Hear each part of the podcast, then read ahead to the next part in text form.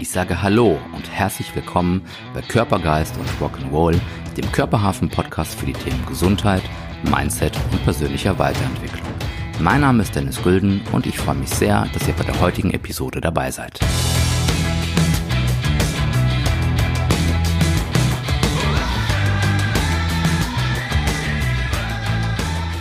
So, heute zu Gast bei Körpergeist und Rock'n'Roll Markus Schick. Markus ist Berufskollege, Physiotherapeut, Sportphysiotherapeut, Unternehmer im Gesundheitswesen und macht ganz, ganz viele andere Sachen noch, die ähm, das Thema Gesundheit betreffen. Hallo, lieber Markus. Hallo, Dennis. Geht's dir gut? Mir geht's den Umständen entsprechend ganz gut, ja. Ey, das hört sich gut an. Ähm, wenn man dich kennt, beziehungsweise so ein bisschen verfolgt hat. Du bist ja schon ne, über oder 20 Jahre länger als 20 Jahren im, im Gesundheitswesen unterwegs und hast da ja neben dem rein fachlichen, was die Therapie angeht, ähm, dein, deine Unternehmen, deine Unternehmensgruppe aufgebaut mit verschiedenen ähm, Beteiligungen. Alles geht so in, in verschiedene Richtungen. Ähm, magst du so ein bisschen erzählen, wie hat das begonnen? Wie war, wie war dein Start? Wie, wieso bist du Physio geworden? Was war die Intention? Wie, wie war der Weg? Ja, ich bin tatsächlich in meiner Familie der erste Selbstständige. Äh, alle anderen sind irgendwo als Angestellte unterwegs, teilweise in, den, in der Industrie oder auch im öffentlichen Dienst. Und ich habe halt 1994 in Dingolfing in Niederbayern Abitur gemacht. So ein echtes bayerisches Abitur. Einfach was zählt. Mit Latinum und allem, was dazugehört. Mhm. Und habe dann ähm, mich gegen die Bundeswehr entschieden, habe dann Zivildienst gemacht und habe dann Affinität zu den äh, zu den Gesundheitsthemen bekommen. Ja, ursprünglich dachte ich mal, ich möchte Lehrer werden, habe das aber da ganz schnell verworfen und habe dann als Zivildienstleistender beim Bayerischen Roten Kreuz zum ersten Mal Kontakt zu Physiotherapeuten ähm, und ähm, ja zu diesem Feld bekommen. Habe dann eigentlich ursprünglich mal die Idee gehabt, Medizin zu studieren und ich hätte dann gerne den, den Weg des Orthopäden beschritten, habe mir aber dann ausgerechnet, dass ich dann Anfang 40, Mitte 40 sein werde, bis ich mich selbstständig machen kann. Und das war halt überhaupt gar nicht mein Wunsch. Ich wollte viel, viel schneller auf eigene Beine. Und darum habe ich mich dann äh, für den Weg des Physiotherapeuten entschieden, habe dann 1995 meine Ausbildung begonnen, ähm, habe dann ähm, nach Beendigung meines, meiner Ausbildung ähm, zwei Jahre als Angestellter gearbeitet und habe dann ganz, ganz schnell beschlossen, mich selbstständig zu machen, weil ich halt als Angestellter zwar teilweise gute Vorgesetzte hatte, die mich auch wirklich gefördert und weitergebracht haben. Aber leider hatte ich nie die Möglichkeit, meine Visionen umzusetzen. Ich hatte tausende Ideen im Kopf und immer wenn ich zu meinen Chefs gegangen bin und gesagt, ich habe da eine riesen Idee, dann haben die gesagt, ja, da beschäftigen wir uns dann morgen damit oder nächste Woche oder ich habe gar keine Zeit und, und das hat mich massiv irritiert und, und, und auch richtig, äh, wie soll ich sagen, ähm, ja, frustriert tatsächlich. Mhm. So dass ich dann 2000 beschlossen habe, äh, mich selbstständig zu machen war dann die ersten sieben Jahre mit einem Kompagnon und dann seit 2007 alleine selbstständig. Ähm, ich habe äh, im Laufe der letzten 20 Jahre so Pi mal Daumen 15 verschiedene Unternehmen aufgebaut, alle so ähm, rund um das Thema Medizin. Da waren diverse Physiotherapieeinrichtungen mit dabei, aber auch ein Reha-Sportverein. Dann haben wir eine Vertriebsfirma aufgebaut, wo wir medizinische Produkte verkaufen. Dann habe ich einen Verlag gegründet, weil ich mehrere Bücher geschrieben habe, alle so um, um die Physiotherapie rum, mhm. Kiefergelenkstherapie und manuelle Therapie und sowas. Ähm, ja, wir haben eine Vertriebsfirma in Österreich, die Medizinprodukte verkauft in Österreich, die Firma Med Company. Und so ist halt unter diesem Dach der Pschick Group äh, fast jedes Jahr ein neues Unternehmen entstanden. Manche haben wir dann auch wieder hergegeben oder zugemacht oder verkauft oder was auch immer. Aber so roundabout 10, 12, 13, 14 Unternehmen rund um die Medizin haben wir eigentlich immer so unter diesem, unter diesem Dach der Pschick Group die immer noch aktiv sind sozusagen, wo du beteiligt bist und wo ihr in den Ganz verschiedenen genau. Bereichen, äh, Bereichen noch arbeitet. Ja, in, dem, okay. in den meisten ähm, Unternehmen bin ich hundertprozentiger Inhaber und in manchen äh, Unternehmen habe ich Teilhaber. Mhm. Okay. Was ist so, was, was treibt dich an? Du hast ja ne, gesagt, du kommst jetzt nicht aus einer Unternehmerfamilie, ähm, sondern die sind eher angestellt, ähm, wo auch immer, und das, was ja auch vollkommen, vollkommen okay ist, muss nicht jeder Unternehmer werden. Ähm, was war so dein, dein Treiber? Was war dein, dein, dein Go? Warum, warum wolltest du selbstständig sein? Warum wolltest du das was Eigenes auf die Beine stellen? Ja, also bei mir war immer schon so, eigentlich seit ich auf der Welt bin, dass ich immer irgendwelche Ideen hatte und diese Ideen umsetzen wollte.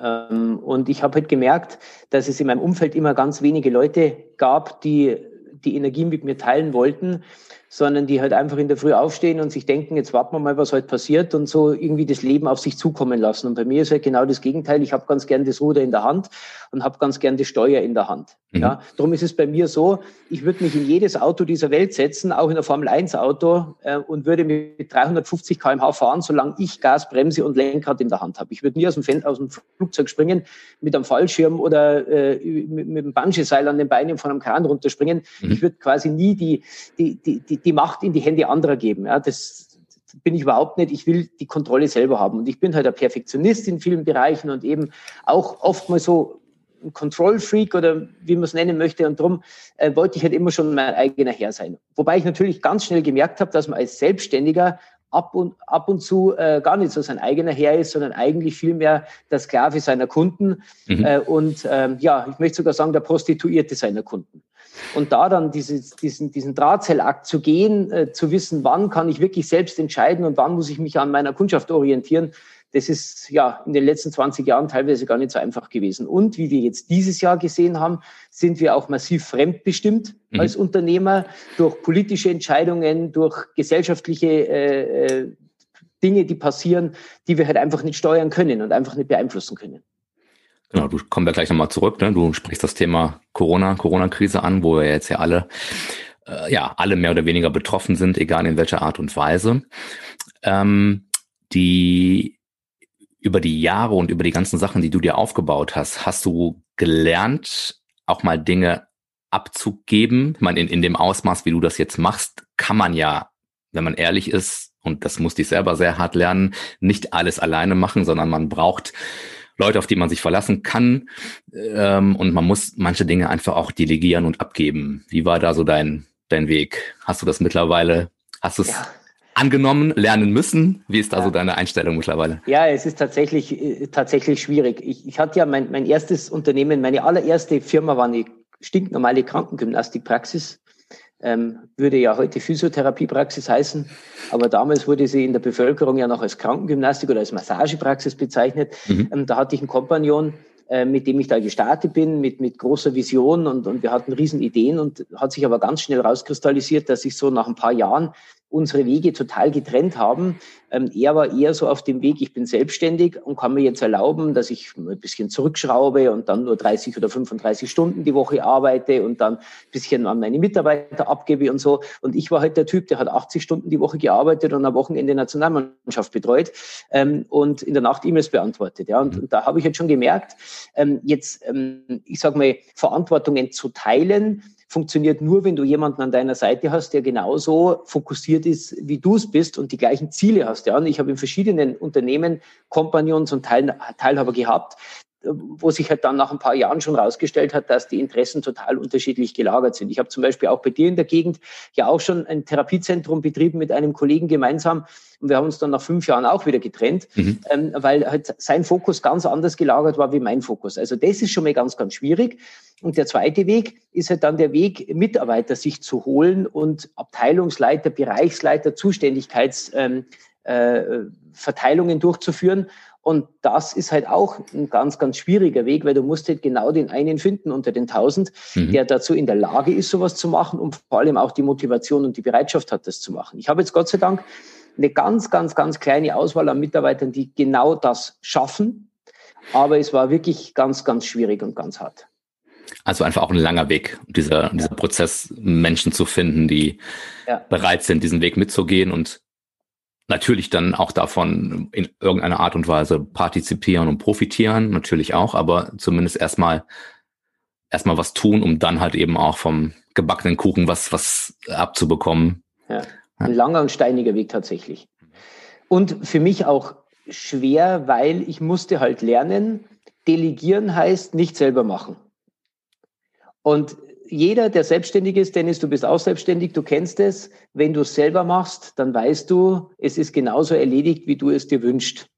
Und in dem Moment, wo du es delegierst, musst du in der Lage sein zu akzeptieren, dass eben zehn Prozent schiefgehen mhm. oder 20 oder 30 oder je nachdem, ja.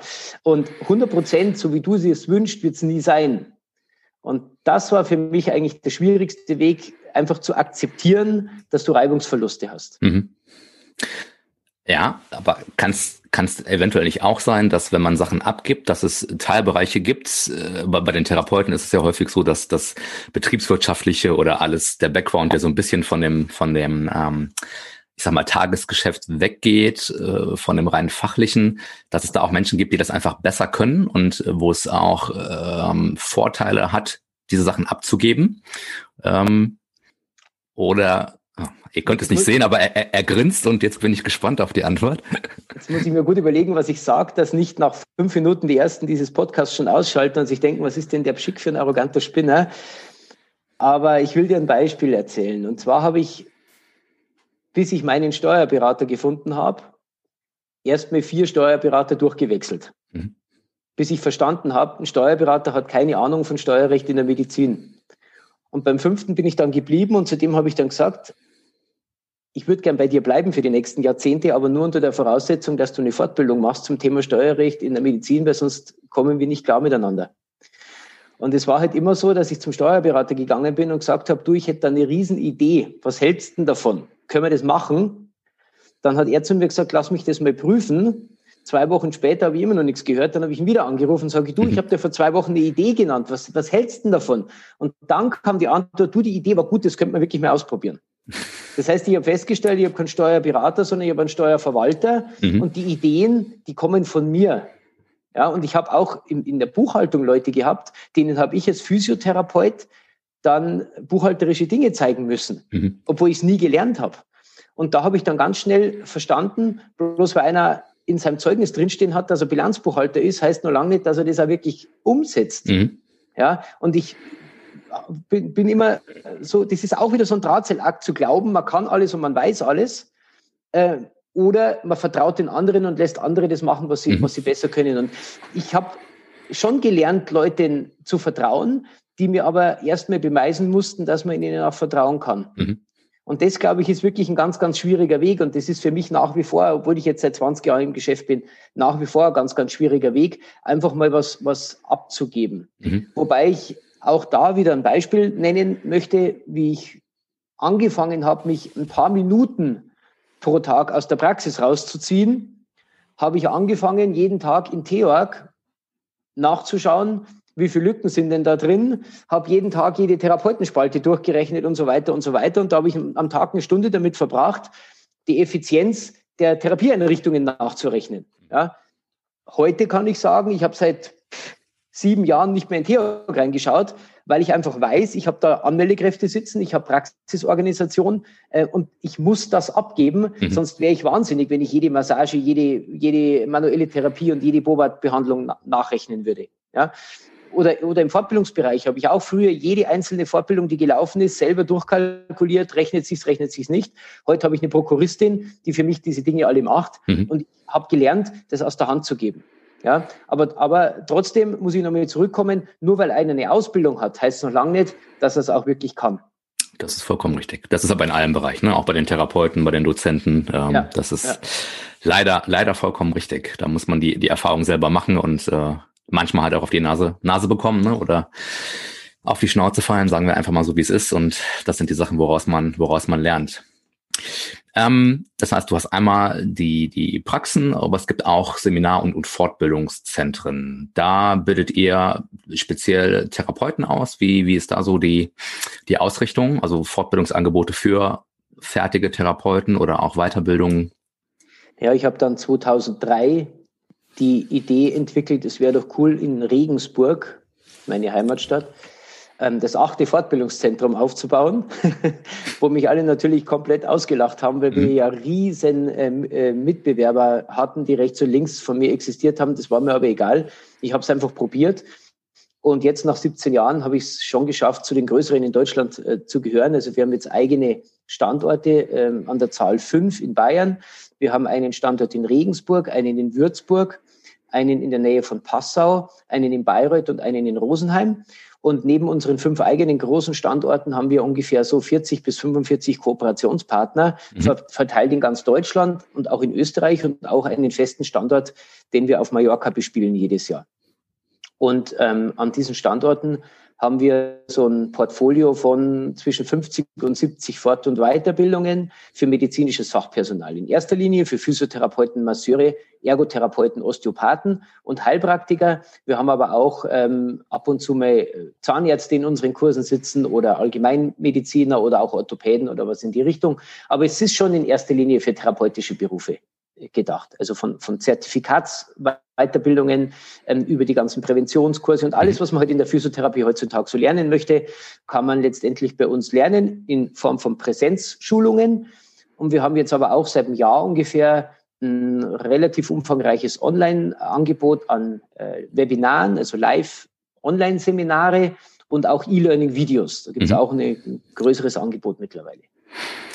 Okay. Wie hat den Gesundheitsunternehmer Markus Pschick ähm, die, äh, die Corona-Zeit getroffen, betroffen? Wie, wie war so der Frühling, wie war der Sommer? Wie sieht's jetzt aus bei euch? Wie ist so deine, deine Einschätzung? So, ich sag mal, richtig bekannt geworden in der Szene bin ich am 17. März 2020 geworden durch ein legendäres Ihr könnt mich alle mal am Arsch lecken, Facebook-Video. Ja, genau. das mittlerweile, glaube ich, 12 oder 13.000 Leute angeschaut haben, wo mich innerhalb von einer Woche hunderte von Leuten kontaktiert haben.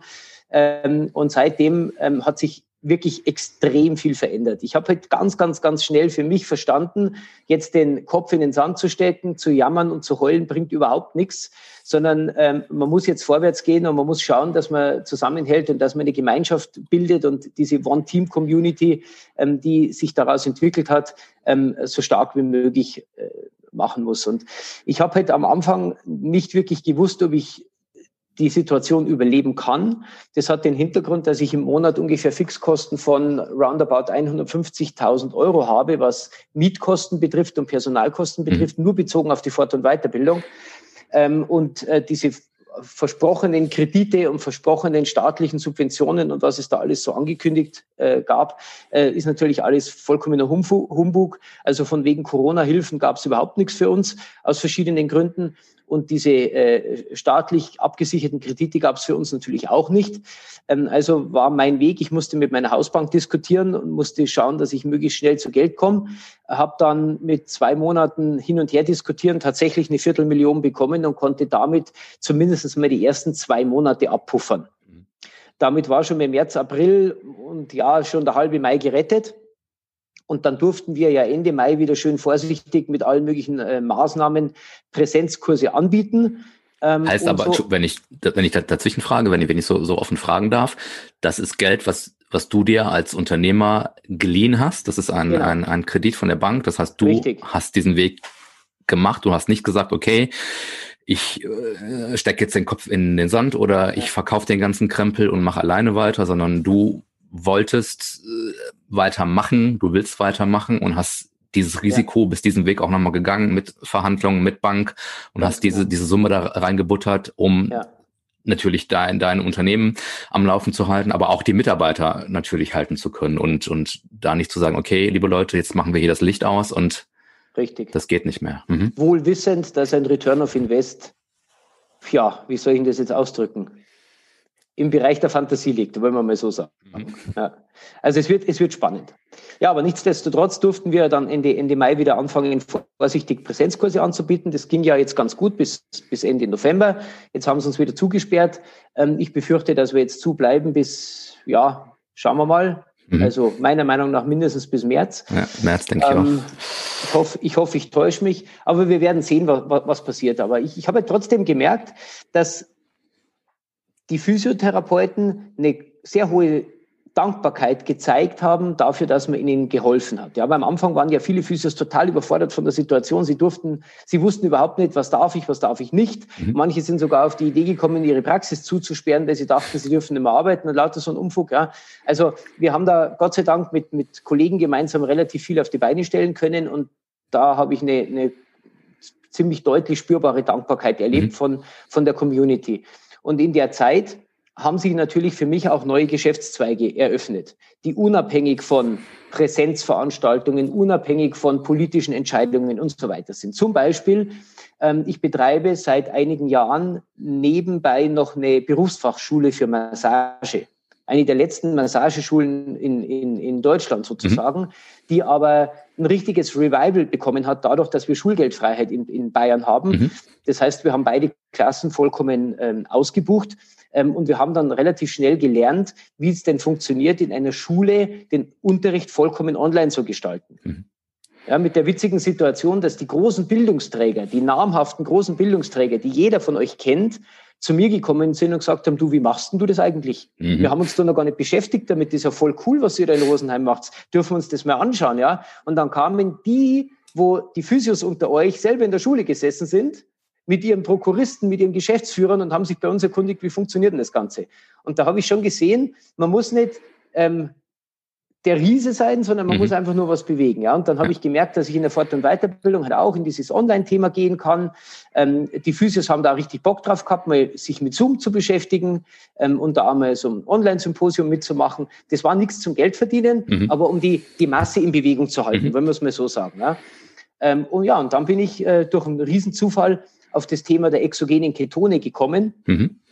Ähm, wogegen ich mich am Anfang massiv gewehrt habe, muss ich ganz ehrlich sagen, weil ich habe nämlich von 2000 bis 2007 äh, mit meinem damaligen Kompagnon Nahrungsergänzungsmittel verkauft in der Praxis mhm. und habe da teilweise sehr positive, aber leider auch negative Erfahrungen gemacht damit, ähm, aber nicht aufgrund der Qualität des Produkts, ganz im Gegenteil, das Produkt halte ich nach wie vor für sehr hochwertig, aber die Company äh, war ja, ich sage mal, im, im, im, Umgang relativ schwierig, was die Kunden betrifft. Mhm. Die mussten da gleich immer monateweise Zeug kaufen und haben dann immer Zeug geliefert bekommen und das war schwierig. Und ich, ich wollte mit sowas nichts mehr zu tun haben und darum habe ich mich da re relativ massiv gewehrt, habe aber ähm, aus freundschaftlicher Verbindung zu demjenigen, der mir es gezeigt hat, mhm. mal gesagt, du, ich bestelle jetzt einfach meine Packung und ich probiere das. Mhm. Ja, und dann habe ich vier, sechs Wochen getestet, an mir selber rumgetestet und du meinst jetzt die, die, die Ketone?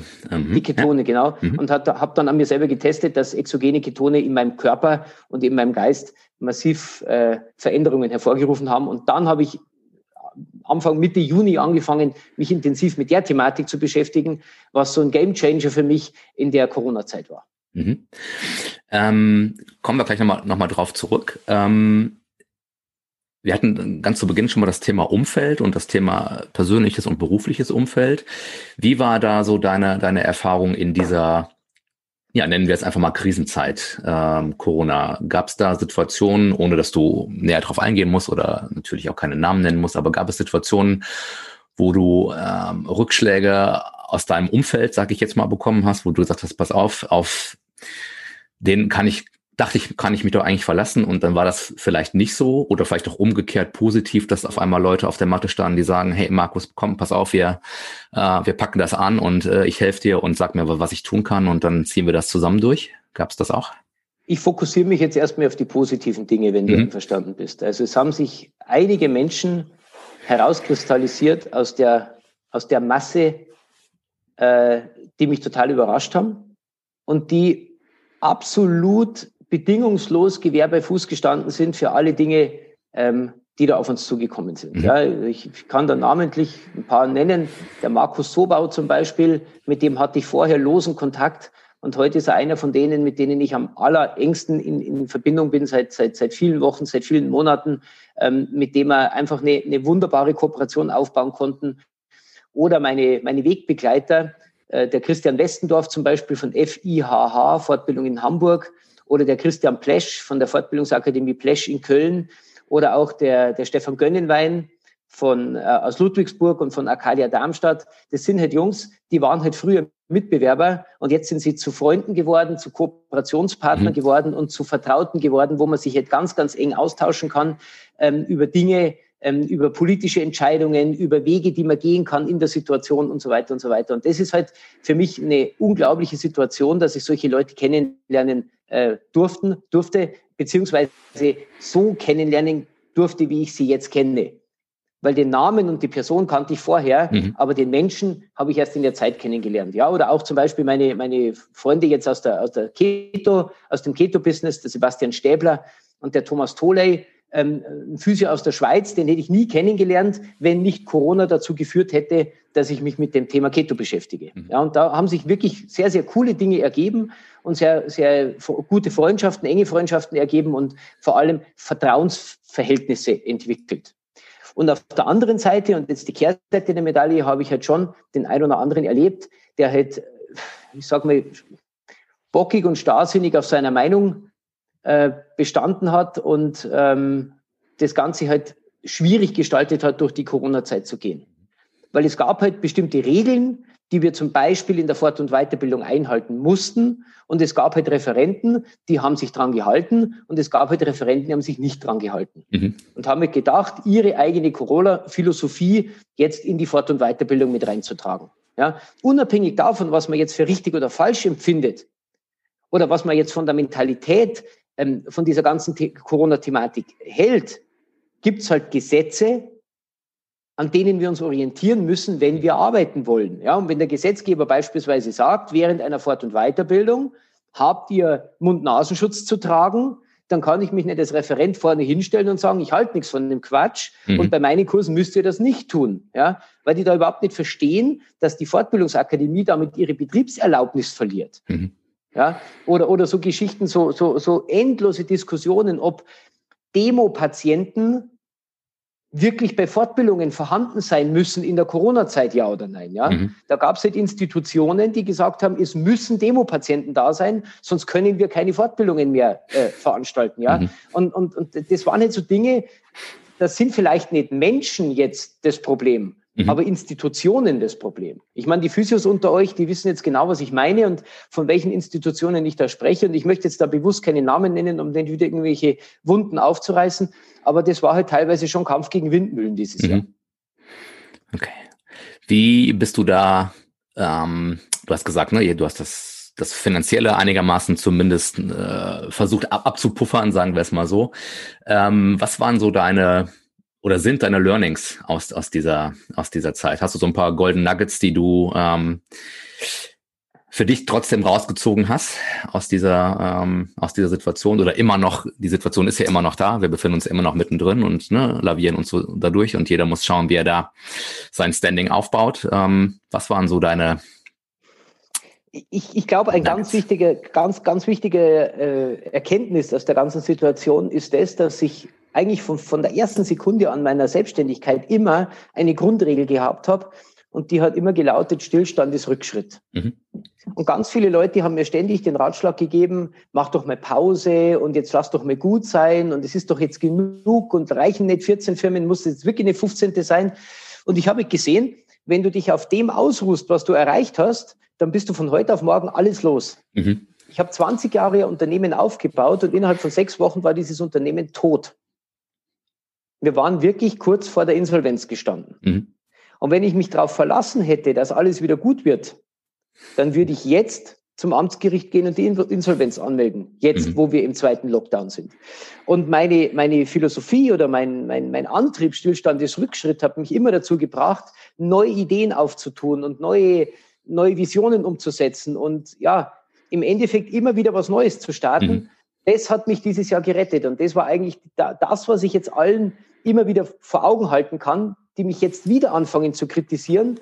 Jetzt treibt er wieder eine neue Sau durchs Dorf, dann sage ich, nee, ich passe mich der Situation an. Mhm. Ich möchte dafür sorgen, dass wir 2020, 2021, 2022 wieder ins richtige Fahrwasser des Unternehmens kommen. Und bloß weil die Chick Group mal gut funktioniert hat mit Behandeln von Patienten, und bloß weil die Chick Group mal gut funktioniert hat mit der Veranstaltung von Kinesiotaping-Kursen, oder von Triggerpunkttherapiekursen oder die Wirbelsäulentherapie nach Dorn, die wir drei Jahre lang wie warme Semmeln verkauft haben. Mhm. Kann es doch nicht wirklich in der Köpfe der Leute sein, dass das 2022, 2023, 2024 immer noch funktionieren wird. Wieder so läuft, ja. Genau, genau und eins meiner, meiner Kernprodukte ist die manuelle Therapie. Ich bin selber Instruktor für manuelle Therapie, unterrichte seit 2003 und habe eine Fachlehrerlizenz seit 2007 und da habe mhm. ich meinen Lebensunterhalt damit verdient. Aber was machen wir denn, wenn die Politik in zwei, drei Jahren sagt, die Zertifikate schaffen wir ab? Mhm. Dann ist mein Income null. Und wenn ich dann keinen zweiten Plan A habe, dann bin ich tot. Ja. Und es gibt für mich keinen Plan B. Mhm. Beim Plan B ist immer zweite Wahl. Für mich gibt es einen Plan A und wenn der nicht funktioniert, dann setze ich mich hin und überlege meinen alternativen Plan A. Aber in einem Plan A gebe ich maximale Energie und maximalen Fokus und maximale, maximalen Einsatz. Mhm. Weil der Plan B ist immer so mit dem halben Arsch. Und das kann überhaupt nicht funktionieren. Mhm. Was ist dein aktueller zweiter Plan A? Kannst du dazu was sagen? Mein aktueller Plan A ist, dass ich Geschäftszweige auftue, dabei bin aufzutun, wo ich unabhängig von politischen Entscheidungen mein Unternehmen erfolgreich führen kann. Mhm. Das heißt, ich muss so aufgestellt sein, dass der Umsatz meines Unternehmens nicht nur durch Präsenzfortbildungen stattfinden kann. Mhm. Das heißt einmal äh, Online-Seminare, zum zweiten E-Learning-Videos und zum dritten ein Business, wo ich unabhängig davon bin, ob die Leute bei mir im Kursraum sitzen oder nicht. Mhm. Wie zum Beispiel Vertrieb von irgendwelchen Produkten, die ehrlich und authentisch sind und die man auch guten Gewissens an den Mann bringen kann. Mhm. Wie zum Beispiel exogene Ketone oder auch Beratungstätigkeiten unter Umständen, weil ich bin ja schon bekannt geworden in den letzten Monaten, dass ich Physiotherapeuten ähm, mit Rat und Tat zur Seite stehe und denen helfe, irgendwelche Probleme zu lösen, irgendwelche Fragestellungen zu klären. Und sowas könnte man ja auch professionell machen zum mhm. Beispiel. So eine Art Unternehmensberatung für ja, Physios oder. Mhm. Genau, genau. Okay. Ja, aber das ist alles noch in den, in den, in den Kinderschuhen, aber ähm, eben gerade in Zusammenarbeit mit, mit Kollegen, die ich vorher schon erwähnt habe, wie zum Beispiel Markus Sober, der ja im Hygiene-Business ähm, sich sehr, sehr gut etablieren mhm. konnte, ähm, gibt es bestimmt auch noch parallel zu dem Thema Hygiene andere Themen, wo ich mein meine Expertise beibringen kann. Ja, ich bin kein Datenschutzfachmann, ich bin kein Hygienefachmann, ich bin kein Arbeitsschutzfachmann, mhm. aber ich bin halt seit 25 Jahren in der Physiotherapie. Und man muss ja am Physio nicht unbedingt lernen, wie man einen Patienten behandelt. Aber es gibt ja im Unternehmertum eines Physiotherapeuten viele Dinge, die manche überhaupt nicht am Schirm haben. Ja. Es gibt die auch ja nie gelernt haben. Genau, es gibt ja heute noch Physios, die ohne Computer in ihrer, in ihrer Praxis sitzen. Ja. Mhm die mit Bleistift und Radiergummi da ihre Terminpläne schreiben und ja. Sich wundern, dass es nicht funktioniert. Ja, das ist schon richtig. Ja. Mm. Oder, gar nicht, oder, oder gar nicht realisieren, dass es anders viel besser funktionieren könnte. Mhm. Weil die meisten sind ja zufrieden mit dem, was sie haben. Ich wollte sagen, die meisten sind zufrieden. Ne? Und ich glaube aber auch viele, ja, nennen wir jetzt mal die Heilmittelerbringer, also auch die Physios, die äh, in der Regel nicht aus, aus kommerziellen Gründen in diesen Beruf gehen, ne? wenn, wenn man weiß, was man, wenn man in Anführungszeichen nur angestellt ist, nicht mehr macht, in Anführungszeichen auch nicht wirklich reich wird. Ne? Ja. Ähm, ich denke, ne, diese Mindset-Sache dieser, dieser angestellten Therapeuten auch, wir machen so weiter, das hat bis jetzt irgendwie geklappt. Wir sind zwar nicht glücklich und zufrieden, aber Angst vor dem Neuen, Angst vor, den, vor der neuen Sau, ja, Angst vor dem, was sagen die Leute um mich herum, warum macht der Besteck jetzt die nächste Firma auf und ähm, ja, das ist die Grundeinstellung. Ich habe da, hab da vielleicht noch eine ganz witzige Geschichte dazu. Man muss immer verdammt aufpassen, dass man nicht illegal Steuerberatung oder illegale Rechtsberatung mhm. durchführt als Therapeut. Aber wenn ich heute eine manuelle Therapiegruppe starte, dann, dann fange ich in der Früh immer an mit so, wer bin ich, wer bist du, was machen wir jetzt die nächsten zwei Jahre miteinander? Und dann zeige ich ihnen so einen Zettel und der Zettel, den ich ihnen zeige, das ist die Teilnahmebestätigung. Und dann sage ich ihnen, Freunde, und diese Teilnahmebestätigung kriegt ihr bei jedem Kurs teil. Und bitte verliert die nicht, weil die ist bares Geld. Und dann schauen mich die alle mit großen Augen an und sagen, aber die Fortbildung zahlt doch eh mein Chef. Dann sage ich, ja, mein Freund, aber du kannst ja von der Fortbildung viele, viele, viele, viele mehr Dinge von der Steuer absetzen als nur die Kursgebühr. Mhm. Du hast doch Fahrkosten, du hast doch einen Verpflegungsmehraufwand, du kannst Tagespauschalen absetzen, du hast vielleicht Übernachtungskosten, ähm, vielleicht müsst ihr euch sogar mal treffen und eine Lerngruppe gründen und euch dann gegenseitig abfragen und solche Dinge. Da haben die überhaupt keine Ahnung davon. Mhm. Auf der einen Seite jammern sie zwar, dass sie so wenig Geld verdienen, auf der anderen Seite beschäftigen sie sich aber nicht damit, wie man mit minimalem Aufwand maximalen Ertrag sich sparen könnte. Mhm. Und das sind meiner Meinung nach Dinge, die total relevant sind. Und zwar nicht nur bei Angestellten, die 23 Jahre alt sind und frisch von der Schule kommen, sondern genauso äh, bei Selbstständigen. Weil ich betreibe ja ähm, unter anderem auch eine Privatpraxis. In der Privatpraxis arbeitet nur meine Frau Laura und ich. Und wenn ich Patienten behandle, ich selber Patienten behandle, dann sind es entweder Leute, die schon seit 15, 20 Jahren zu mir kommen, oder es sind Physiotherapeuten, mhm. Die bei mir in den Kursen sitzen und sagen, du, wenn ich so mache, dann sitzt da hinten, kannst du mal schauen. Und dann sage ich immer, aber nicht in der Kaffeepause, das machen wir bei mir in der Praxis, machen wir einen gescheiten Termin, mhm. nehme ich mir eine Stunde Zeit. So, das heißt also, ich habe überdurchschnittlich viele Physiotherapeuten, selbstständige Physiotherapeuten bei mir auf der Behandlungsbank liegen. Und wenn du mit denen über irgendwelche Dinge sprichst, dann merkst du erst, wie hemdsärmlich viele von denen unterwegs sind, mhm. die von grundlegenden Dingen des Unternehmertums wirklich keinerlei Ahnung haben. Und da muss ich gar kein Fachmann sein. Da muss ich wirklich nur der Einäugige unter den Blinden sein, um denen einen massiven Schritt weiterzuhelfen mhm. oder weiterhelfen zu können, ohne illegal Steuerberatung, Rechtsberatung, ja. sonst irgendwelche Dinge durchführen zu, zu müssen. Ja, aber was oft auffällt, das, das kenne ich ja auch, dass dann zeigst du den, den Weg zur Tür, zur richtigen Tür, machst die Tür vielleicht auch noch auf, aber sie gehen nicht durch. Ne? Sie gucken, wo ist der Stolperstein, was ist, falle ich hinter der Tür ins Loch, was passiert, sondern sie bleiben einfach, ne, sie bleiben im Flur und gehen nicht, gehen nicht, gehen nicht durch die Tür. Das ist, ähm, ja, ja. ist schade. Oder sie verstecken sich absichtlich hinter ihrem, hinter ihren Ausreden. Ja, klar. Du kriegst, ja, du kriegst eine, du kriegst eine E-Mail, schickt mir bitte Informationsmaterial per Post, ich habe keine E-Mail-Adresse. Lieben Gruß, kommt die Brieftaufe. Da, ja. da fragst du dich halt dann, ja. wie, wie das dann klappen kann, ja. Ja. Ähm, wie bei den ganzen Sachen, die du so machst, das ist natürlich sowohl körperlich als auch, auch mental eine große Herausforderung. Was, was, was tust du so für dich? Hast du Schlagwort der letzten Monate und Jahre, Rituale? Hast du irgendwas, was du für dich tust? Was tut dir gut? Äh, googelst du äh, thailändisches irgendwas Wasser und läufst über den nassen Rasen fünfmal? Und was, was ist so für dich dein, was also bringt dich runter? Was gibt dir Kraft? Was ist so dein Mindset-Booster? Ich, habe hab keine, ich hab keine Morgenroutine, ich habe eine Tagesroutine. Mhm.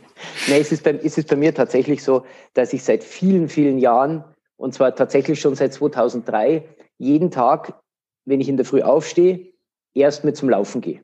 Mhm. Ja, ich habe das so drei bis fünfmal die Woche gemacht. Seit 16. Februar 2020 mache ich es siebenmal die Woche, weil ich wollte nämlich 2020 wieder topfit in die Saison gehen. Ich fahre nämlich seit einigen Jahren Rennkart und habe das letztes Jahr, also 2019, ein kleines bisschen schleifen lassen und wollte 2020 wieder richtig motiviert angreifen mit meinem eigenen Rennteam mhm. ähm, und wollte das richtig wieder cool machen. Ich bin 2017 sogar mit die Weltmeisterschaft mitgefahren. Natürlich unter ferner Liefen, hat überhaupt keine Chance, vollkommen mhm. klar. Aber, Aber dabei, dabei sein, genau, ja. dabei sein ist alles und das war einfach ein mega, mega cooles Erlebnis, da bei, bei einer WM mal äh, wirklich in der Startaufstellung stehen zu dürfen. Und ich wollte gern 2020 wieder in, in meinen regionalen Rennserien wieder äh, gut dabei sein. Und da könnte ich schon unter die ersten fünf fahren immer wieder. Ähm, und das macht halt dann schon Spaß, wenn man dann ähm, in der Startaufstellung nicht auf Platz 26 steht, sondern zumindest unter den ersten zehn drin steht. Und darum habe ich mir vorgenommen, ich trainiere jetzt mal wieder richtig und, und jeden Tag eine Stunde Sport und so weiter und habe das dann angefangen und habe dann zu dem, was ich da jeden Tag in der Früh mache, eine Stunde Sport, halt dann eben im Mai angefangen, die exogenen Ketone äh, zu nehmen und das hat mich massiv nach vorne gebracht, was meine körperliche und meine geistige Leistungsfähigkeit anbetrifft. Mhm. Also für mich ist ganz, ganz entscheidend, dass ich körperlich mich betätige. Und da ist halt Laufen für mich perfekt, weil ein paar Laufschuhe kann ich überall hin mitnehmen, egal mhm. wo ich bin. Ich brauche kein Fitnessstudio, ich brauche keine Mannschaft, ich brauche keinen Tennisplatz. So, ich brauche nur meine, meine Schuhe und mein Handy und mein Headset und dann geht's los. Mhm. Und wenn ich dann laufe, ich bin jetzt gestern, vorgestern, vorvorgestern jeden Tag 20 Kilometer gelaufen, und habe aber währenddessen immer gearbeitet. Ich habe Sprachnachrichten abgehört, Sprachnachrichten beantwortet, habe mit Leuten telefoniert und das funktioniert, wenn du, an, wenn du aerob unterwegs bist, funktioniert das hervorragend. Mhm. Ich laufe zwei Stunden, 20 Kilometer und habe währenddessen eineinhalb Stunden mit irgendwelchen Leuten telefoniert und habe wichtige Dinge besprochen. Ähm, das Laufen geht wie von selber mhm. Und ich bin immer im aeroben Bereich unterwegs. Es ist mega gut. Weil viele sagen dann, hey, lass uns später telefonieren, ich will dich nicht beim Laufen stören. Nee, Quatsch. Mhm. Das ist die beste Zeit, wenn du mich erreichen möchtest. Äh, ich sage mal, wenn jetzt nicht Urlaubszeit ist, wie jetzt gerade, sondern erreichst du mich am besten zwischen 6.30 Uhr und, und, und 8 Uhr, weil mhm. da bin ich gerade beim Laufen und da habe ich Zeit zum Telefonieren. Und die, und die Ketos haben jetzt erreicht, dass ich halt mit demselben Aufwand, sage ich mal, viel, viel, viel mehr Leistung abrufen kann. Also früher, wenn ich in 50 Minuten gelaufen bin, dann habe ich mir gedacht, hoffentlich ist die Stunde bald rum. Mhm. Jetzt laufe ich zwei Stunden und ich denke mir, ja, wenn ich Zeit hätte, könnte ich noch eine halbe Stunde dranhängen. Okay. Genau. Und was die Ketos machen, sie gehen direkt ins Hirn und schaffen dir Fokus. Also das ist wirklich krass, wie fokussiert man ist ähm, mit, mit dem Einfluss der Ketos. Und ich glaube, dass das zusammenhängt, die, die, die, die, die Ketos und, und der Sport. Mhm. Für die, die jetzt keine, keine Expertise haben, was, was so die, die Ketos angeht, kannst du kurz so ein paar ähm, Hardfacts zu den, zu den Ketos raushauen? Was, was ja. passiert damit? Was machen die? Jeder Mensch produziert in der Leber selber rechtsstehende Beta-Hydroxybutyrate, also Ketone, und nutzt die, um Energie zu gewinnen. Und zwar mhm. werden diese Ketos produziert aus Fett. Entweder aus deinem Depotfett oder aus Nahrungsfetten. Mhm. Und der Vorteil dieser Ketos ist, dass sie in der Muskulatur sofort zu Energie umgebaut werden können und dass sie die Blut-Hirn-Schranke überwinden und damit sofort dem Gehirn als Energieträger dienen. Mhm. Ja, und die exogenen Ketone führen dem Körper exogen diese rechtsdrehenden Beta-Hydroxybutyrate zu und der Körper kann diese nutzen und kommt dadurch viel, viel leichter und effizienter in den Zustand der Ketose und damit in den Zustand der Fettverbrennung mhm. und kann alle Vorteile der Ketose nutzen. Okay, und das ist aber auch nicht nur was für Sportler, sondern das prinzipiell kann es ja jeder nehmen und jeder hat einen Benefit davon. Genau. Und es gibt im Endeffekt drei Wege, um die Ketos zu unterstützen, die man beschreiten kann, wenn man es möchte. Aber mhm. ich sage da immer bewusst dazu, wenn man es möchte. Also die Basis ist, ich trinke meine Ketos, komme dann nach 20 bis 60 Minuten in den Zustand der Ketose und befinde mich da zwischen drei und fünf Stunden, was sich ganz, ganz easy über ein Blut Keto-Messgerät messen lässt. Ich habe mhm. mir so ein Messsystem gekauft, das kostet 80 Euro, piekse ich mir den Finger, kann sofort meine, meine BHB-Werte messen. Also ist total easy. Ähm, und wenn ich das Ganze jetzt unterstützen möchte, gibt es drei Möglichkeiten. Die Möglichkeit Nummer eins ist, ich esse einfach ein bisschen weniger Kohlenhydrate, als ich normalerweise essen würde. Möglichkeit Nummer zwei ist, ich mache mehr Sport, mhm. betätige mich körperlich mehr, und die Möglichkeit Nummer drei wäre 16-8-Fasten, also intermittierendes Fasten, sprich acht Stunden am Tag. Mhm. Nahrungsaufnahme und 16 Stunden nichts. Und für mich war halt weniger Kohlenhydrate kein, keine Option. Kein Spaß. Ja. Ich trinke jeden Tag zwei Bier, manchmal auch drei. Mhm. Äh, äh, Laura macht mir Pizza, Laura macht mir alles, was ich gerne esse. Also weniger Kohlenhydrate war für mich kei keine Option. Mhm. Mehr Sport wollte ich auch nicht, weil ich die Zeit nicht habe. Mhm. 16,8 war für mich total easy, weil ich mein Abendessen so zwischen 18 und 19 Uhr zu mir nehme und dann am nächsten Tag um 12.30 Uhr Mittag esse. Mhm. Und dazwischen, dazwischen esse ich nichts. Mhm. Also ich musste an meinem Leben nichts verändern. Mhm. Das eine wollte ich nicht, das andere konnte ich nicht und das dritte musste ich nicht, weil das war schon so. Okay. Und was sich automatisch verändert hat, war die sportliche Aktivität, weil ich halt jetzt oftmals länger laufe mhm. und mehr laufe als vorher. Das heißt, ich stehe dann einfach eine halbe Stunde früher auf und laufe eine halbe Stunde länger. Mhm. Und im Gesamtpaket macht es dich einfach fitter, vor allen Dingen, also körperlich, aber auch mental Ganz fokussierter, genau. um all deine ganzen Aufgaben, die du als Unternehmer, als Go-Kart-Fahrer, aber auch als immer noch Handwerker. Das heißt, du bist ja selber auch noch am Patienten, ja. ne? Das ist, das ich ist bin richtig. auch noch am Patienten, ja, ja. ja. Und ich, ich sehe mich auch als Handwerker und nicht als. Wissenschaftler. Hm. Darum habe ich so eine ganz gespaltene Meinung zu dem Thema Evidenz in der Therapie. Ja. Also hm. ich bin der Meinung, es ist extrem wichtig, wissenschaftliche Leute in der Physiotherapie zu haben. Bin total äh, davon überzeugt, dass Evidenz in der Physiotherapie eine sehr, sehr wichtige Rolle spielt. Mhm. Aber wir dürfen den Pragmatismus und das Handwerk unseres Berufs dabei nicht vergessen. Ja. Und darum bin ich total traurig zu sehen, was in manchen Facebook-Gruppen, wo Physiotherapeuten sich heutzutage treffen, so abgeht, an Diskussionen, an Diskussionskultur ja. und an verbalen Injurien, die da stattfinden. Also mhm. finde ich ganz, ganz, ganz übel und ganz, ganz bitter.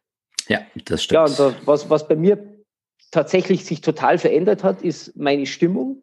Das mhm. heißt, ich bin bei, bei weitem nicht mehr so gereizt und so, wie soll ich sagen, so, ja, so, so launisch, wie ich seit früher war, mhm. weil, weil du deine Insulinspitzen einfach abpufferst. Ja? Mhm. Du kommst nicht ständig rauf, runter, rauf, runter, sondern du hast so ein, so ein Steady State, ja, und hast nicht alle zwei Stunden wieder Hunger, mhm. was die Stimmung beeinflusst. Zum Zweiten habe ich halt jetzt circa ganz grob zehn Kilo abgenommen äh, was mich natürlich körperlich und geistig zufriedener macht, ja. ganz, ganz, ganz klar. Äh, und halt eben die Leistungsfähigkeit. Wahnsinn. Das heißt, ähm, bei all den ganzen Sachen, die du machst, bist du trotzdem. Wie, wie, wie schläfst du so? Was ist so dein, äh, dein, deine, deine Schlafenszeit? Also wie viele Stunden brauchst du so?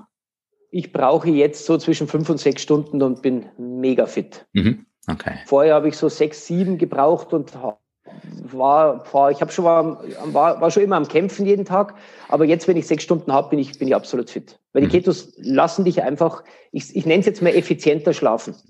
Nicht länger, aber effizienter. Mhm. Die Zeit optimal genutzt. Ja. Und jetzt haben wir eben schon, äh, ne, wir haben beide Urlaub. Äh, jetzt sitzen wir hier und ja, machen einen Podcast. Du hast schon gesagt, ne, dein, dein, dein Tag ist voll gedonnert und äh, nachher kommt noch, kommt noch ein Patient. Ja. Das, was du machst, oder das kann ich vielleicht für uns beide sprechen, ist das, es ist wahrscheinlich keine, keine Arbeit für dich, in Anführungszeichen, oder? Das, was du den ganzen Tag machst. Das ist kein. Das, das kann gar keine Arbeit sein, weil sonst würde ich wahnsinnig werden. Mhm. Weil das, was ich tue, tue ich sieben Tage in der Woche. Das, was ich tue, tue ich 14, 16 Stunden am Tag. Mhm. Das heißt, wenn es Arbeit wäre, dann hätte ich mich schon lange erschossen. Mhm. Das heißt, für mich ist das mein Leben. Ja, und, und ganz normal. Und ich versuche das mittlerweile so zu modifizieren, dass ich die Dinge mache, die ich gut kann und die Dinge, die ich nicht gut kann, halt anderen Leuten überlasse. Es gibt zum Beispiel was, was ich überhaupt nicht kann, und das ist Lesen. Das heißt, wenn mir irgendjemand ein Buch schenkt, dann tut er mir keinen Gefallen, weil ich werde es nicht lesen, weil ich kann einfach nicht lesen. Ich kann dir das Buch zwar vorlesen, so dass du nicht merkst, dass irgendwas nicht stimmt, aber ich mhm. habe keine Ahnung, was in dem Buch drin steht. Mhm. Also alles, was mit Lesen zu tun hat, Formulare ausfüllen oder solche Do Dokumente, not my business. Mhm. Ja, darum habe ich zum Beispiel ja nie studiert, weil ich hätte es aufgrund des Lesens nicht über die Bühne bringen können. Mhm. Also das gebe ich total ab. Was ich auch total abgebe, sind handwerkliche Dinge. Jo. Wenn mir was kaputt zwei. ist, dann lasse ich das reparieren. Mhm. Und dann sage ich ja ganz ehrlich, dann ist mir ja scheißegal, was das kostet, weil wenn ich fünf Minuten mich handwerklich betätigen muss, dann ist mir das ist der Schaden groß und der ist schon 100 Euro wert, sage ich mal. Ja. Ähm, was anderes ist beim Kart, da schraube ich ganz gern selber rum, mhm. ähm, bin aber auch froh, wenn mir einer hilft. aber das ist auch wieder Leidenschaft, das Kart ja, ja. zum Beispiel. Ne? Alles, was man mit Leidenschaft macht, ist, macht man das gerne und ist keine, keine Arbeit. Ja, ja. Was, ich halt, was ich halt gerne mache, ist halt äh, Networking, Menschen zusammenbringen, Leute mhm. vorwärts bringen. Ähm, ja, und, und das, was ich glaube ich am besten kann, ist quatschen. Mhm. Darum laden mich ja alle möglichen Leute immer zu irgendwelchen Veranstaltungen ein. Oder du bist jetzt tatsächlich nicht der Erste, der mich zum Podcast eingeladen hat. Mhm. Ähm, auch verschiedene Interviews habe ich jetzt die letzten Monate geben dürfen. Ähm, und von daher, das ist für mich absolut keine Arbeit. Mhm. Patienten muss ich dosiert machen, muss mhm. ich ganz ehrlich sagen, weil was ich gerne mache und was ich auch hochfrequent mache, ist Leute, die von mir geholfen äh, haben wollen. Mhm. So, die ein Problem haben und kommen und sagen, du bist jetzt der, der mir bitte mein Problem beseitigen soll. Mhm. Und sag mir, was ich tun soll, wie ich das unterstützen soll. Und das habe mhm. ich halt erlebt im Profisport. Da kommt ein Profi und sagt, du, heute Abend um acht habe ich Training, mein Knie tut weh. Bitte hilf mir, dass ich heute Abend um acht fit im Training bin, mhm. damit ich in der Stammformation am Wochenende auflaufen darf. Mhm. Und wenn du dem dann sagst, pass auf, ich habe eine Lösung, du rennst jetzt mit Anlauf voll gegen die Wand, dann fragt der nicht warum, sondern der fragt wie oft. Mhm. Weil er vertraut dir, weil du bist der Physio, der ihm immer geholfen hat. Und mhm. dann nimmt der Anlauf und knallt gegen die Wand. Du weißt, was ich meine, ja? Ja, ja. So, und, und was ich überhaupt nicht leiden kann, ist, wenn ich mit jemandem diskutieren muss, warum er jetzt das so machen soll oder das so machen soll oder, oder, oder. Mhm. Ja, und solche Patienten, ich, ich würde ausflippen, ich könnte es nicht mehr. Mhm. Also dieses, dieses Daily Business, Laufkundschaft, ich, ich habe hier vom Arzt ein Rezept, ähm, vielleicht können wir ja auch das und das machen stattdessen ja, genau. oder so. Ja. Ähm, überhaupt überhaupt mhm. nicht meine Welt. Ja? ja? Und da möchte ich jetzt ganz klar erwähnen, mir geht es jetzt nicht darum, ob einer massiert werden möchte oder nicht, weil für mhm. mich ist Massage eine sehr, sehr hochwertige Form der Therapie. Mhm. Ja, und dieses, dieses Hands-off, das heute so propagiert wird, ist meiner Meinung nach nur 50 Prozent der Wahrheit. Mhm. Ja, bin ich. Also ich kämpfe für Masseure, ja. muss ich ganz ehrlich sagen. Mhm. Sonst würde ich nicht eine Massageschule betreiben, mhm. die übrigens als Verein geführt ist, an dem ich nichts verdiene, weil das ist ein EV. Mhm. Ein gemeinnütziger Verein, mhm. bei dem ich nur als Geschäftsführer, als Angestellter den Laden leiten darf. Mhm. Viele behaupten ja, ich würde einen Haufen Geld verdienen mit der Massageschule, ist natürlich vollkommener Unfug. Mhm.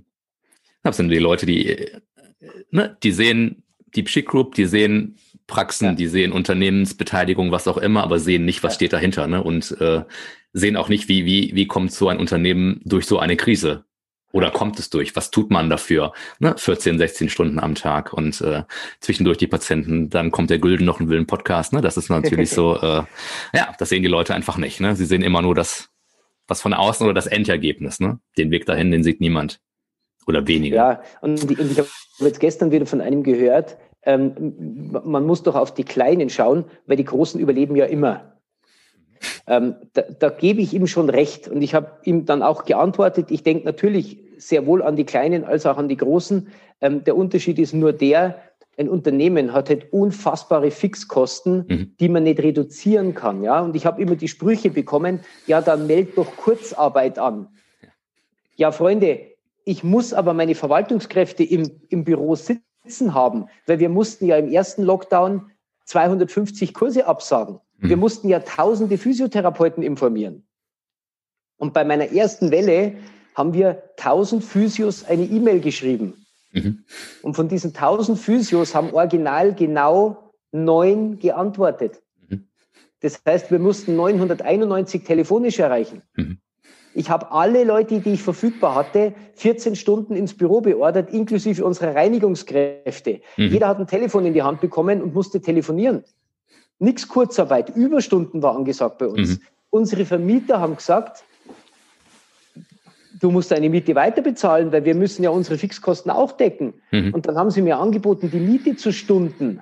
Das heißt, wenn ich März, April, Mai keine Miete zahlen muss, muss ich Juni, Juli, August dafür doppelt so viel Miete bezahlen. Mhm. Was für ein Schwachsinn. Eine mhm. Stundung bringt doch nichts, ja. Und, und das sieht man halt nicht, ja. Und, ähm, und Förder, Fördergelder gab's nicht. Mhm. Weil im Betrachtungszeitraum haben halt irgendwelche Leute Geld überwiesen auf mein Konto, weil sie dachten, sie können dann nach Mallorca fliegen und Kurs machen. Mhm. Ähm, dass ich aber das Geld vier Wochen später zurückzahlen musste, das hat den deutschen Staat nicht interessiert, sondern mhm. er hat gesagt, von 1.6. bis oder von 1.5. bis so und so vierten hast du so und so viel Zahlungseingang gehabt, also bist du nicht förderfähig. Mhm. Und, und so ein Quatsch habe ich jetzt das ganze Jahr erlebt. Und, und da spricht man von groß und von klein.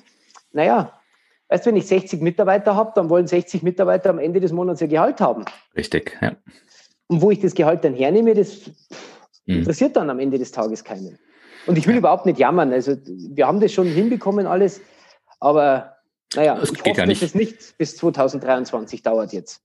Nicht um jammern, aber einfach auch mal Sachen klarzustellen und zu sagen, wie es wie es wirklich aussieht, ne? Und beide Seiten zu beleuchten. Und ich denke, du bist ein sehr, sehr positives Beispiel, wie man da ähm, rangehen kann. Ne? Und ob das jeder immer gut oder richtig findet, ist vollkommen egal, aber zumindest die PS auf die Straße zu bringen und nicht zu sagen, ne, das Ding ist jetzt gelaufen, sondern ich suche mir jetzt was anderes, ich baue mein Business auf, ich versuche es online zu machen mit Unterstützung, mit, äh, wir haben gehört, du kannst auch abgeben mittlerweile oder ähm, musstest, musstest es lernen.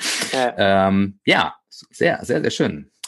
Ähm, ja, Was ich habe immer den, ich habe, Entschuldigung, ich habe immer den Weg auch in die Öffentlichkeit gesucht, um mhm. das Verständnis bei den Leuten, ähm, ähm, äh, wie soll ich sagen, zu kreieren. Mhm. Man muss das Verständnis ja kreieren, ja. Äh, wie zum Beispiel, ich habe ein paar Kumpels, die halt im Fitnessbereich tätig sind. Ähm, da haben halt alle geschrien, ich zahle keine Beiträge mehr.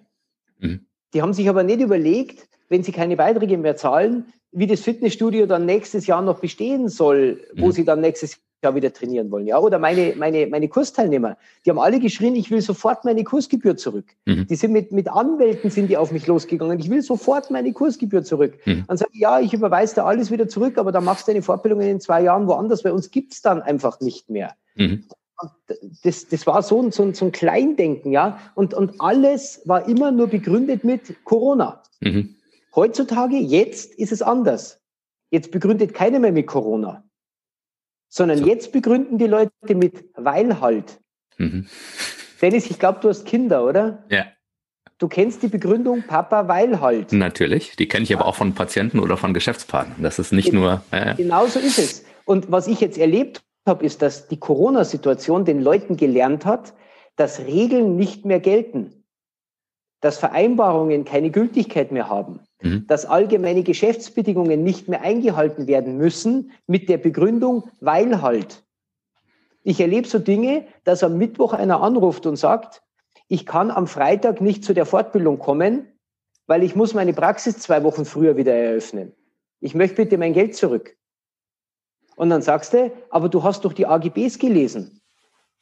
Du musst schon jetzt einen gewissen Stornobetrag zahlen. Mhm. Nee, das tue ich nicht. Ja, und warum nicht? Ja, weil halt. Mhm. Und sowas erlebe ich halt jetzt am laufenden Band. Am laufenden Band. Letztens, vor, vor, vor, vor einer Woche oder so, storniert eine wegen Corona eine Online-Fortbildung Mitte Januar. Mhm. Mit der Begründung, weil halt. Mhm. Die ruft an und sagt, also in Corona-Zeit wollte ich äh, jetzt nicht an der Fortbildung teilnehmen. Dann sagt meine Mitarbeiterin, aber das ist doch ein Online-Seminar. Mhm. Ja, trotzdem. Meine Mitarbeiterin ist total sprachlos mit offenem Mund bei mir im Büro gestanden und gesagt, Markus, was sage ich denn der? Mhm. Dann sage ich, ich weiß es nicht. Frag ja. sie, ob sie noch ganz dicht ist. Ja, was, was will man da sagen? Ja? Ja. ja. Da ist man einfach nur noch sprachlos in der Situation. Aber ich denke, du erlebst es in deiner Praxis ja auch mit Patienten, die einfach keine äh, zum Termin nicht kommen und wenn sie dann Ausfallgebühren zahlen müssen, total verständnislos sind. Natürlich, das ist so, das ist mit unseren Kursteilnehmern so, das ist mit den Dozentensachen so, das ist, äh, ist natürlich immer ein Geben und ein Nehmen, ne, wie man damit, wie man damit umgeht. Wenn man aber jemand ist, der auch gerne gibt äh, oder nicht direkt immer fordert, dann wird das halt auch häufig ausgenutzt. Ne? Und deshalb muss man irgendwann mal die Abgrenzung machen und sagen, okay, dann ist das jetzt hier ein Nein und dann äh, trennen sich einfach unsere Wege und dann ist das, ja. ist es besser. Ja. Markus, was sind deine Wünsche zum Abschluss dieses Gespräches für die nächsten Tage, die nächste, das nächste Jahr? Was ist dein, dein Plan, dein Ziel, dein Traum? Also mein Traum ist, seit ich denken kann, One Team. Das war mir immer schon wichtig, schon weit, weit vor Corona. Ähm, ich habe ja, ich habe dir erzählt, dass ich mal mit einem Kollegen in Bergisch Gladbach Therapiezentrum gehabt habe mit einer kleinen Fortbildungseinrichtung. Ähm, der ist ein exzellenter Mountainbiker mhm. und wir haben damals Shit Group Racing gegründet zum einen, weil ich äh, in den Kartsport wollte und zum anderen, weil wir ihn ein bisschen weiterbringen wollten und seine Lebensgefährtin in die Weltspitze bringen wollten, mhm. was tatsächlich jetzt unterm Strich betrachtet gelungen ist. Und dieses Rennteam hat immer hinten über den Arsch One Team stehen gehabt. Mhm. Das heißt, hinter jedem Radfahrer, wenn einer hinterhergefahren ist, hat er immer One Team gelesen. Und seit ich denken kann, habe ich immer versucht, One Team nach vorne zu bringen. Mhm. Äh, und egal, ob das jetzt eine Therapeutengemeinschaft ist oder ob das eine, eine, ein Racing-Team ist oder vollkommen wurscht, ich habe gemerkt, man kann wirklich am Ende des Tages nur gemeinsam was erreichen. Mhm. Ja, selbst wenn ich heute Triathlet bin, ein absoluter Einzelsportler, mhm. Werde ich das Ding nie gewinnen, wenn ich nicht ein Team habe, das mit mir gemeinsam an diesem Ziel arbeitet. Mhm. Weil es gibt nichts auf der Welt, was ich alleine schaffen kann. Nichts. Da bin ich felsenfest davon überzeugt. Und mein großer Traum ist, dass dieses One-Team sich in meiner Umgebung manifestiert. Mhm. Und dass vor allem die deutschen Physiotherapeuten mal anfangen zu verstehen, dass wir zusammenhalten müssen. Und wenn ich eine Facebook-Gruppe sehe mit 32.000 Therapeuten, von einem sehr wertgeschätzten Kollegen gegründet, ich kenne den Gründer sehr gut, wir haben mhm. schon lange Kontakt, dann macht mich diese Gruppe traurig, weil es schreibt einer eine Frage rein und dann erklärt er, bekommt er von 35 Menschen erklärt, wie saudumm diese Frage ist, wie man nur so einen Schwachsinn fragen kann und ob die Frage überhaupt evidenzbasiert ist. Mhm. Und keiner fühlt sich bemüßigt, eine vernünftige Antwort drunter zu schreiben. Und das hat nichts mit Team zu tun, sondern das ist Wichtigtuerei und das ist einfach Missachtung jeder Menschlichkeit. Mhm. Und mein, wenn, du mich, wenn du mich fragst, was ist mein Traum und was ist mein Wunsch, dann sage ich dir, ich wünsche mir, dass dieser Bullshit aufhört und dass wir endlich anfangen, zusammenzuhelfen und, und, und gemeinsam uns vorwärts zu bringen. Mhm. Und für, für mich persönlich ist, ist das Ziel ganz klar, ich möchte die Pschick Group ähm, am Leben halten, mhm. ich möchte neue Geschäftszweige auftun und ich möchte körperlich und geistig weiter mich so fühlen, wie ich es mich die letzten Monate gefühlt habe. Und da möchte ich jetzt nochmal, auch wenn es jetzt mittlerweile nach Werbung klingt, äh, das Thema exogene Ketone erwähnen, weil ich glaube, dass das für mich persönlich ähm, ein wichtiges Ziel für die Zukunft sein wird, dass ich mich in dem Thema mhm. noch manifestieren, noch besser manifestieren kann. Mhm. Also wir werden das alles, ne, sowohl die, ähm, die Verlinkung der Psych Group, aber auch über die exogenen Ketone natürlich packen wir die Show Notes. Ähm, aber das ist natürlich jetzt hier auch ein bisschen Plattform, ne? Hau raus, was du möchtest. Das ist äh, alles Mehrwert für, für die Zuhörer. Das geht jetzt nicht darum, hier zu sagen, kauft das und das und macht das und das, aber es ist ein allgemeiner Mehrwert. Ähm, schaut euch das an, und dann bewertet selber, ist das was für mich oder nicht. Aber ich denke, ähm, von Fachleuten darf man so eine, eine Empfehlung auf jeden Fall annehmen. Ihr entscheidet natürlich selber im Endeffekt, ähm, was ihr macht, was ihr nicht macht. Und ähm, ja. Ja, und, und nichtsdestotrotz ist natürlich mein Main Business die Fort- und Weiterbildung. Mhm. Das ist mein Flaggschiff. Und mein, mein oberstes Ziel ist natürlich, dieses Schiff am, am Fahren zu halten. Mhm. Äh, und ich sage mal, mit, mit, mit neuen Matrosen zu besetzen, äh, um ich, ich nenne es jetzt mal, dieses Traumschiff attraktiv zu halten mhm. für alle Gäste, die die nächsten 10, 20, 30 Jahre mitfahren wollen. Mhm. Sie sehen, wir haben jetzt nicht äh, Sascha Henn zu Gast, aber Markus Pschick ist auch Kapitän vom, vom neuen, vom Physio-Traumschiff und äh, steuern dann hoffentlich auf eine, ja, auf eine gute Zeit zu. Markus, vielen Dank. Danke für deine Zeit. Danke für deine ja, ehrlichen Worte. Ich denke, so, so kennt man dich und äh, das soll auch genauso weitergehen. Das wird nicht immer jedem gefallen, aber dann ist das eben so und dann müssen die Leute sich einfach verabschieden und wichtig ist, dass man dazu steht, was man sagt und ich denke, das verkörperst du mit allem, was du hast. Jetzt auch noch mit zehn Kilo weniger und äh, ja, ich sag danke für deine Zeit und genieß die freien Tage und ähm, weiterhin viel Erfolg. Ja, ich bedanke mich auch, dass ich heute dein Gast sein durfte und ich denke, Authentizität ist das Wichtigste ähm, im Leben und das ist das, was mich immer ausgemacht hat, dass ich immer offen und ehrlich bin und immer meine Meinung so nach außen trage, mhm. wie ich sie auch immer vertreten kann und das werde ich immer tun und das habe ich immer getan. Das ist wichtig. Alles klar. Also, Vielen Dank, Markus. Alles Gute.